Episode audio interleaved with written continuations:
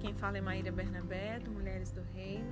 Vamos dar continuidade a essa jornada incrível, pegando aí os escritos do irmão Laurence Frank Laubach, compilados aí pela editora Dempion, nesse livro maravilhoso, Praticando a Presença de Deus, Como Alcançar a Vida Cristã Profunda. Vamos finalizar é, o capítulo, deixa eu ver onde nós estamos, capítulo 8, né? Para depois a gente iniciar aí um simples testemunho no capítulo 9 do irmão Lawrence. E Frank ele diz assim: nós estávamos estudando sobre ajuda prática, né? É, estava vendo sobre essa questão de como começar isso, entendendo que não tem como fazer sozinho, que nós não seremos como Cristo a menos que a gente reserve um tempo maior para Ele, né? Ele diz assim: certifique-se de que os seus últimos pensamentos antes de dormir são de Cristo. Continue a sussurrar as palavras de apreço que o seu coração sugere. Se durante o dia todo você andou com ele, descobrirá que ele é o melhor companheiro dos seus sonhos.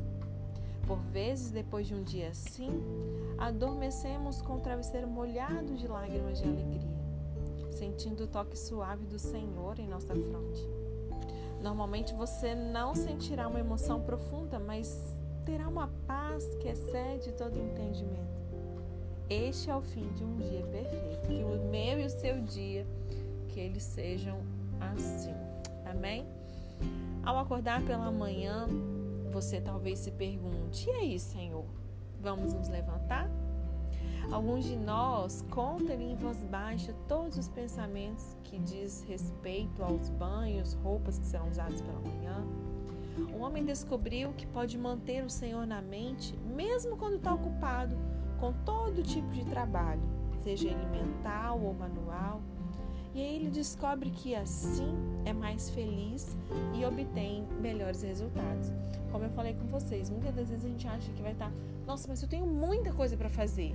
Se eu parar um tempo, bom, aí o pensamento já está errado. Na verdade, você vai ganhar tempo, né? E aí quando você avança um pouco mais como o irmão nos sugeriu nesse livro, de você a cada minuto, em um segundo, pensar em Jesus. Manter a sua mente preenchida com Ele, mesmo trabalhando, mesmo, sabe, fazendo outras coisas. Não quer dizer que você precisa.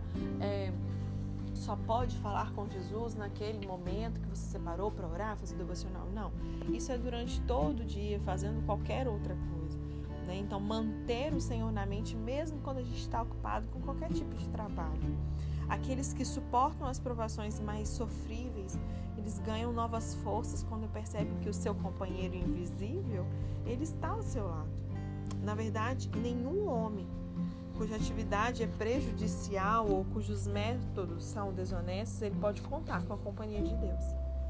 O carpinteiro pode realizar um trabalho melhor se ele conversar em silêncio com Deus sobre cada uma das suas tarefas, assim como Jesus certamente fez quando ele estava ali na carpintaria junto com seu pai. Há mulheres que cultivam a companhia de Cristo enquanto cozinham, lavam a louça, limpam a casa, costuram, cuidam dos filhos.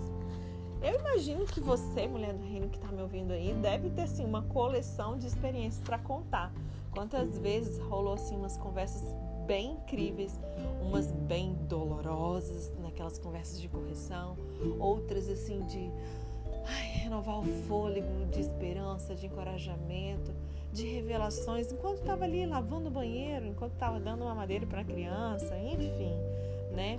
Cultivar a companhia de Cristo enquanto estamos na nossa rotina diária, comum, rotineira. E estas são sugestões úteis. Fale com o Senhor sobre todas as questões menores, sabendo que o Senhor, ele adora nos ajudar, inclusive nas pequenas coisas. Sussurre ou cante um de seus hinos favoritos. Cantar é maravilhoso, mesmo que você não seja muito afinadinha, Deus recebe, né? Em casa pode, tá, gente?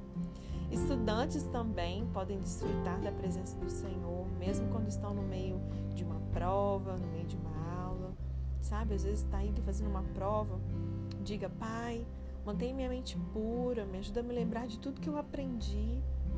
Como é que nós vamos responder à próxima questão? ele jamais dará resposta de coisas que você não estudou, tá? Você tem que fazer sua parte. Mas Deus ele faz o quê? Ele vai afiar sua mente, a sua memória e vai levar embora aquele nervosismo quando você pedir isso a ele. Ele está ali para te ajudar.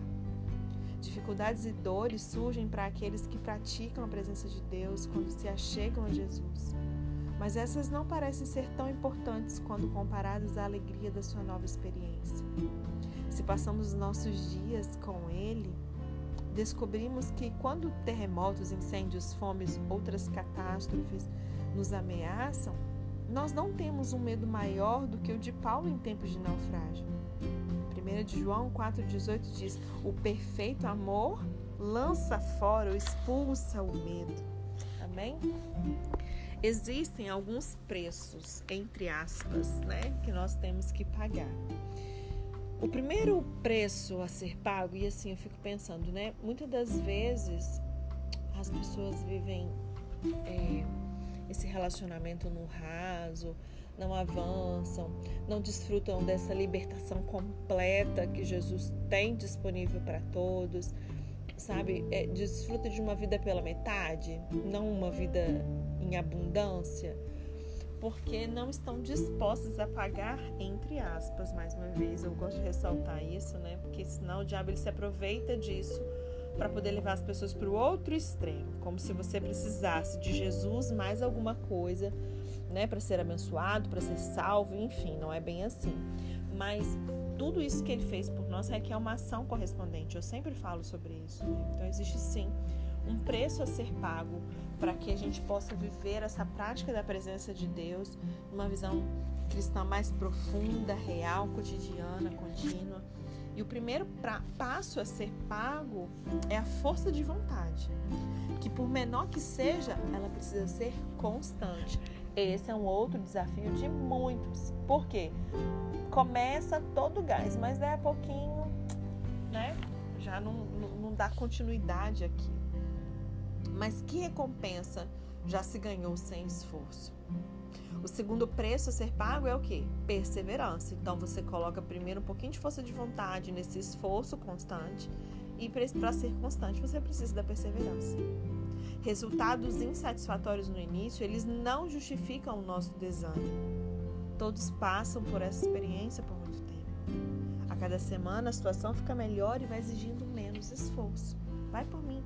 Tem gente que não passa de nível por causa disso, porque não espera, sabe? Assim, mudar a fase. Já desiste antes da hora. O terceiro preço a ser pago é a entrega perfeita. Que vocês já sabem, 99 não é 100. Né? Nós perdemos a presença de Cristo no momento em que a nossa vontade se rebela. Se nós tentarmos manter, ainda que uma área, uma zinha só, distante né, dos cuidados do nosso próprio ou, ou até do mal e não permitirmos que o Senhor nos dirija por completo, esse pequeno verme vai estragar todo o fruto.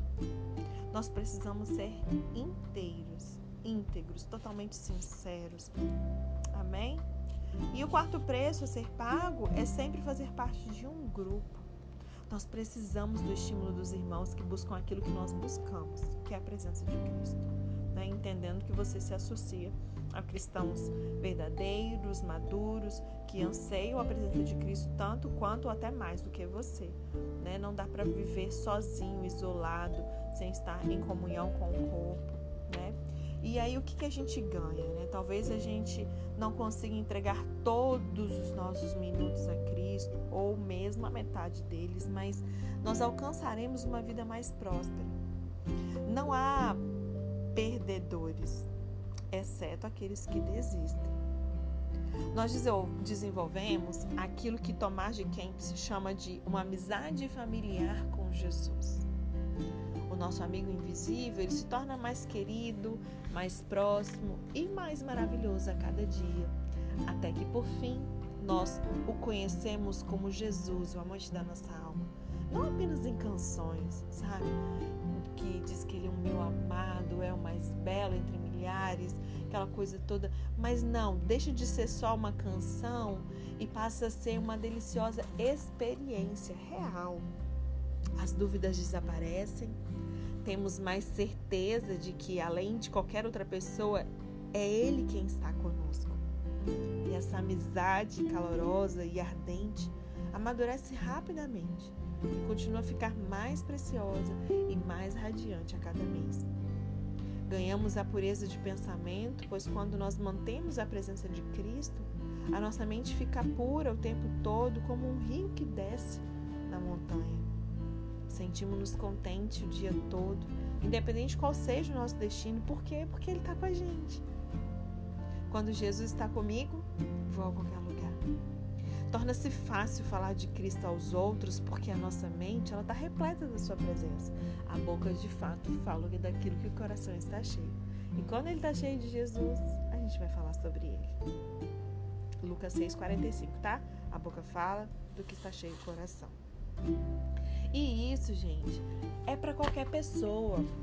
Não é só para o pastor, não é só para o diácono, não é só para o presbítero, para o líder. A ideia de que a religião é algo enfadonho, estúpido e monótono é abominável para Deus porque ele criou diversas coisas e adora nos surpreender. Se nós estamos fartos de alguma forma monótona de devoção, é provável que Deus esteja tão farto dela quanto nós. Então, se mexa, se aproxime dele, usando uma dessas inúmeras e novas orientações que nós recebemos aqui né?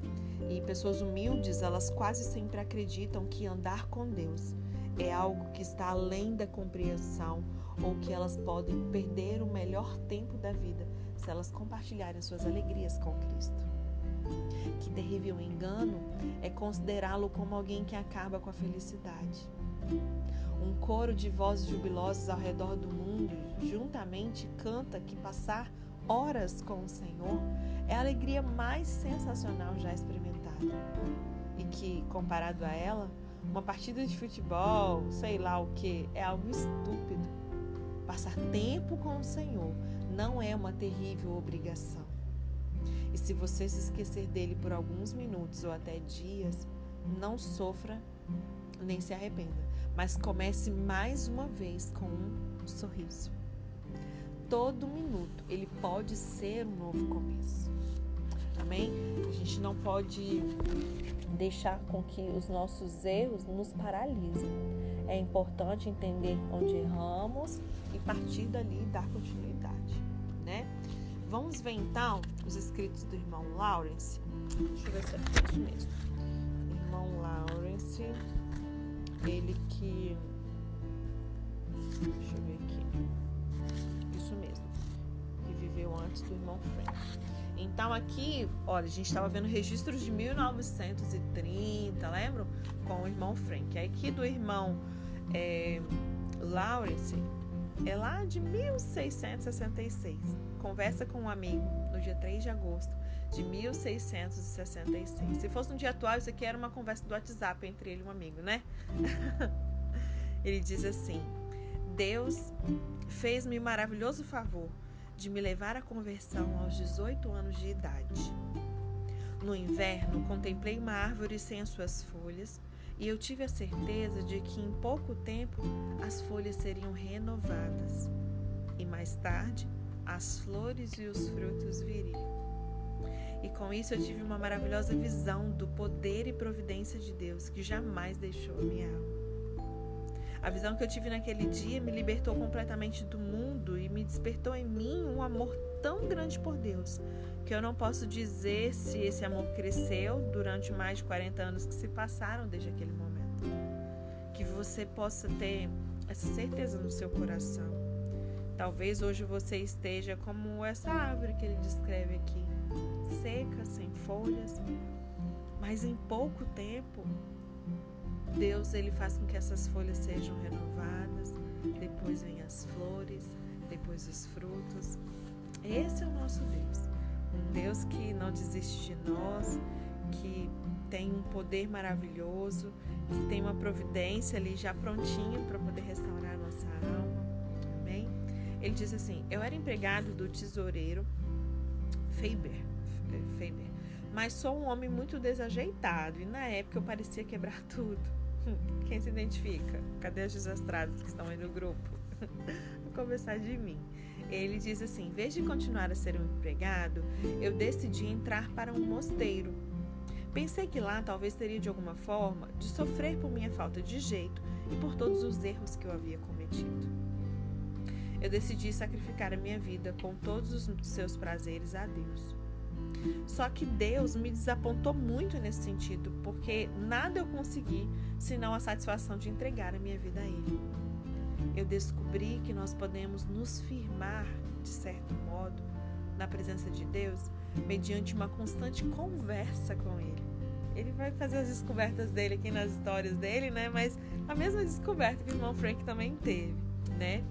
É simplesmente vergonhoso nós deixarmos de conversar com Ele para poder pensar em coisas pequenas e superficiais. Como se a gente fosse capaz, né, meninas, de acrescentar qualquer coisa à nossa vida. Muitas das vezes estamos ali, como a palavra diz, né, confiando em carros e em cavalheiros, na força do, do nosso braço, sendo que não é a nossa provisão, o cuidado, a nossa saúde, a nossa vida está nas mãos dele, né? É vergonhoso a gente deixar de falar com ele para poder pensar em pequenas coisas e superficiais. Nós devemos alimentar e acalentar a nossa alma com grandes ideias acerca de Deus, que produzirá uma grande alegria. Devemos estimular, ou seja, avivar a nossa fé. É lamentável que nós tenhamos uma fé tão pequena. E vocês já sabem, né? Não adianta ficar pedindo a Deus fé, que a fé vem pelo ouvir e ouvir a palavra de Deus. O homem ele entretém-se com práticas religiosas triviais que mudam a cada dia, em vez de fazer com que a fé em Deus seja a regra da sua conduta. A Bíblia diz que o justo vive por fé, não é por práticas religiosas triviais, não é por regras do que pode ou não pode, é pecado ou não é. O caminho da fé é o espírito da igreja e é suficiente para nos levar a um nível muito alto de perfeição. Devemos nos entregar a Deus nas coisas que são temporais, bem como nas coisas que também são espirituais. Devemos buscar a nossa satisfação apenas no cumprimento da Sua vontade. Se Ele nos conduz ao sofrimento ou se nos conduz ao conforto, a nossa satisfação ainda deve estar em cumprir a Sua vontade. Pois tanto o sofrimento quanto o conforto são a mesma coisa para uma alma que verdadeiramente está submissa a Deus momentos na oração em que Deus põe à prova o nosso amor por Ele. Nesses momentos de indiferença e falta de clareza que perturbam a nossa alma, é preciso fidelidade para com Deus. Esse é o momento em que nós devemos tomar uma atitude efetiva de submissão. Isso muitas vezes intensificará o nosso crescimento espiritual. Eu queria te estimular a dizer ao Senhor mesmo, sabe? Senhor, eu sou tua por completo. A indiferença não me interessa, não me afeta. Eu quero ser totalmente submissa ao Senhor. E para a gente alcançar essa submissão exigida por Deus, nós devemos atentar com cuidado para todas as nossas paixões. Essas paixões, elas se misturam tanto às coisas espirituais quanto às coisas de uma natureza mais bruta. Deus dará esclarecimento sobre essas paixões àquele que realmente tem desejo de servir. Deus sonda os nossos corações. E ao ver que seu coração realmente tem esse desejo, ele vai te ajudar. Se servir a Deus com sinceridade é o seu desejo, sinta-se à vontade para falar comigo sempre que quiser, sem medo de ser desagradável. Mas se esse não é o seu desejo sincero, não há necessidade de visitar-me novamente. Amém? Que Deus te abençoe. Amanhã a gente dá continuidade. Vamos iniciar o capítulo 10, onde ele vai trazer uma experiência do momento em que tudo mudou. Amém? Que sirva de inspiração e agente de transformação no seu dia a dia. Te abençoe até amanhã.